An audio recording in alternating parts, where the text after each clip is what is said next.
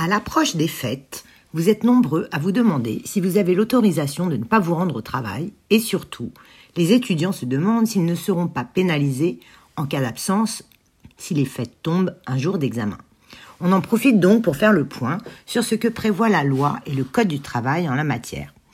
La loi de 1905, qui a instauré le principe de séparation de l'Église et de l'État et qui est fondamentale dans la laïcité, indique dans son article premier la République assure la liberté de conscience, elle garantit le libre exercice des cultes dans le respect de l'ordre public. Elle reconnaît ainsi la liberté religieuse. Cette loi prolonge l'article 10 de la Déclaration des droits de l'homme et du citoyen de 1789 qui consacre la liberté d'opinion, même religieuse.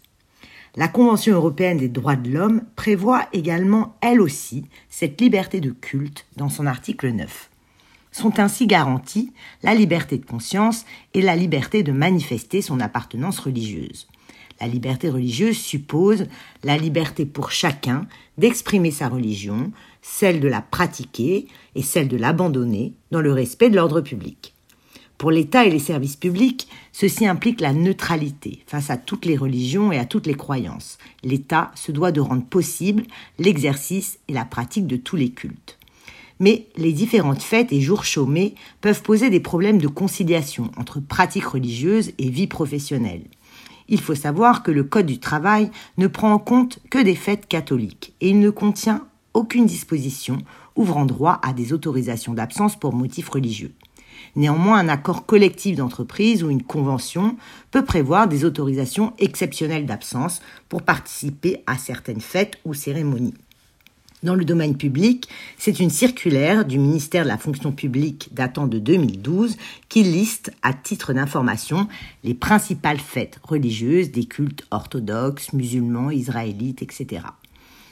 Pour les élèves de l'enseignement scolaire public, des autorisations d'absence peuvent également être accordées pour les grandes fêtes religieuses qui ne coïncident pas avec un jour de congé et dont les dates sont rappelées chaque année par une instruction.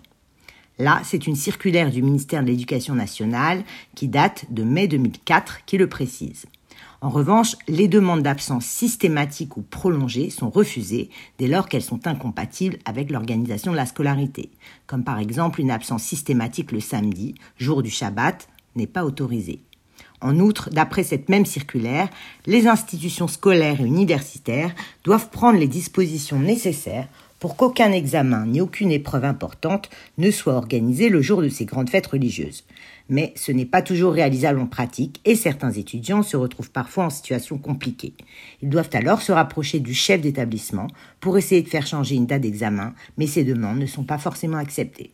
Je vous souhaite en tout cas de passer de belles fêtes et Shana Tova à tous.